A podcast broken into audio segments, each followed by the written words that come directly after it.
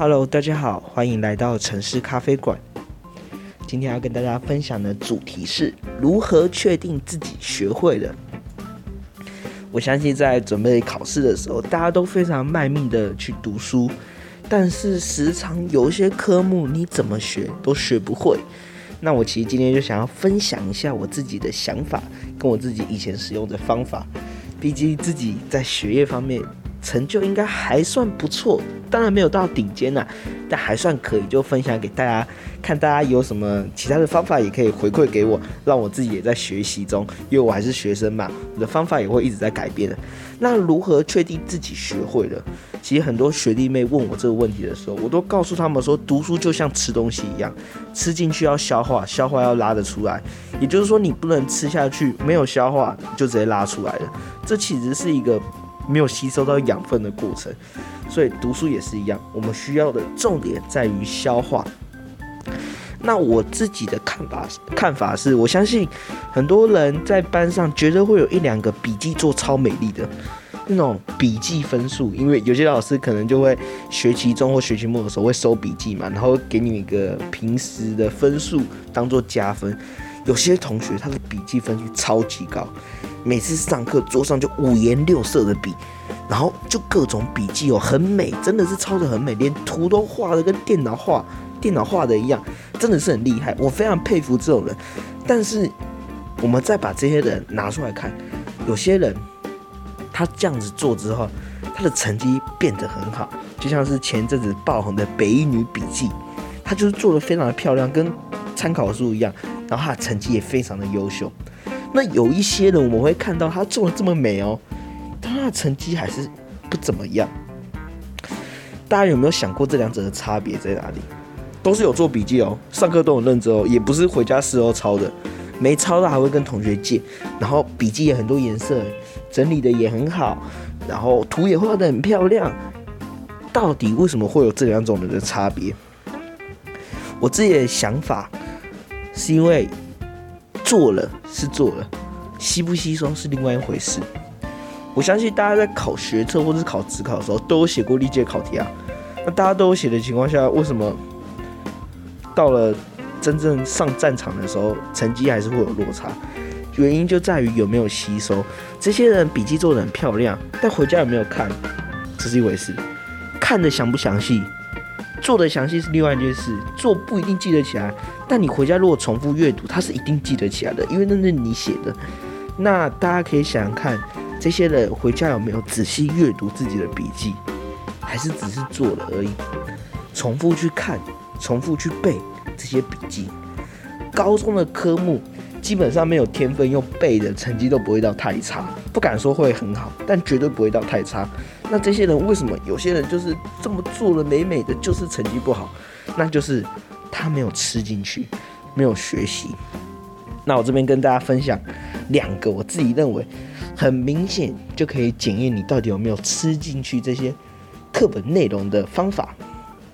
首先，第一个一定是大家都耳熟能详的，叫做考试，也不是说考试啊，应该说写题目。为什么呢？因为其实一个课本它内容那么大，吼。它绝对有很重要的，也绝对有很不重要的，有很详细的，也绝对是写的大概的。我们在观看，就是在学习、在复习，不管是在预习的情况下，我们在看这个的时候，我们资讯量是很大的。那如何确保我们每一项的重点都有记到？最好的方法其实就是写题目，因为题目它其实会出的跟每个老师出的一样。也就是说，你在写参考书评量的时候，你重复写到很多的，就是这一个课本的重点。那相对来说，它既然是重点，它在断考，它在学测也一定会出到。所以，当你在写评量的时候，它就可以帮你把重点挑出来。也就是说，你基本上只要会你这些题目的重点，你的分数就拿到了基本分数。那再来，还有一个最大的优势就在于说，它可以确定你一些小细节会不会。我刚才说了嘛，题目有重点，必然就是有一些非常细的细项。那这些题目它既然出了，你就可以顺便检验，知道你到底会不会这些小细项，还是你只是看过就忘了。当然，你如果这题写了错了之后，你就把那一题圈起来，之后在复习的时候，这也是另外一种笔记。复习复习这些小细项啊，因为小细项是真的很难记的东西。那你既然复习了，它就等于是笔记。我记得之前有个老师有跟我们讲过，他之前的笔记是怎么做的。他的做法很简单，就是他会写很多题目，那他会把错的题目圈起来，在重复看的时候，他觉得是重要的题目，他会把它剪下来，粘在一个笔记本上。那到了考前，他就只看那些笔记本，因为对了，就是你已经会的东西，除非你用猜的嘛。那既然你已经会的东西，其实基本上你就不用再一直去看，考前大家看一下。复习一下就好，但你不用花很多的心力在你会的事情上，你应该花很多的时间在你不会的事情上，也就是你错的题目上，也就是那些小细节上。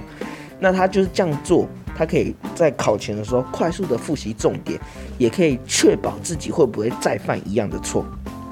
那我之前国高中也是使用这个方法，但到了后期其实就没占用，原因很简单，就是因为其实粘贴。这个题目，或是剪下来这些题目，其实有那么一点耗费时间的啦。说真的，我自己有试过，其实是蛮耗费时间。所以我到后面，我其实都是贴便呃贴那个叫便条纸嘛，就是绿绿红红的那个贴纸，然后把它贴在那个书本的上面。那考前的时候，我就是翻那些那那几页，然后看那几题就好了。那这个方法我觉得是很实用的，通过题目来检验你对这个单元的熟悉度。是否掌握了这个单元的重点？以这个单元比较细节的部分，是不是记得了？这个是大家都比较广为人知的方法。那再来第二个方法，是我自己觉得很有用的方法，而且我自己到现在还会使用，那就是所谓的默背。我的默背不是说课本盖起来，你要从课本的第一个字背到最后个字，不是这个意思。那你每看完一个段落的时候，要可以把课本合起来。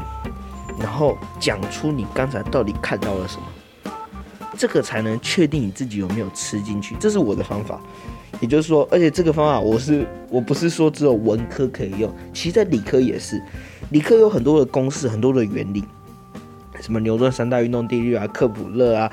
然后还有电磁学的原理、电路学的原理啊，那还有力学的原理啊、静力学、动力学的原理，这些原理都非常的多，公式也非常的杂。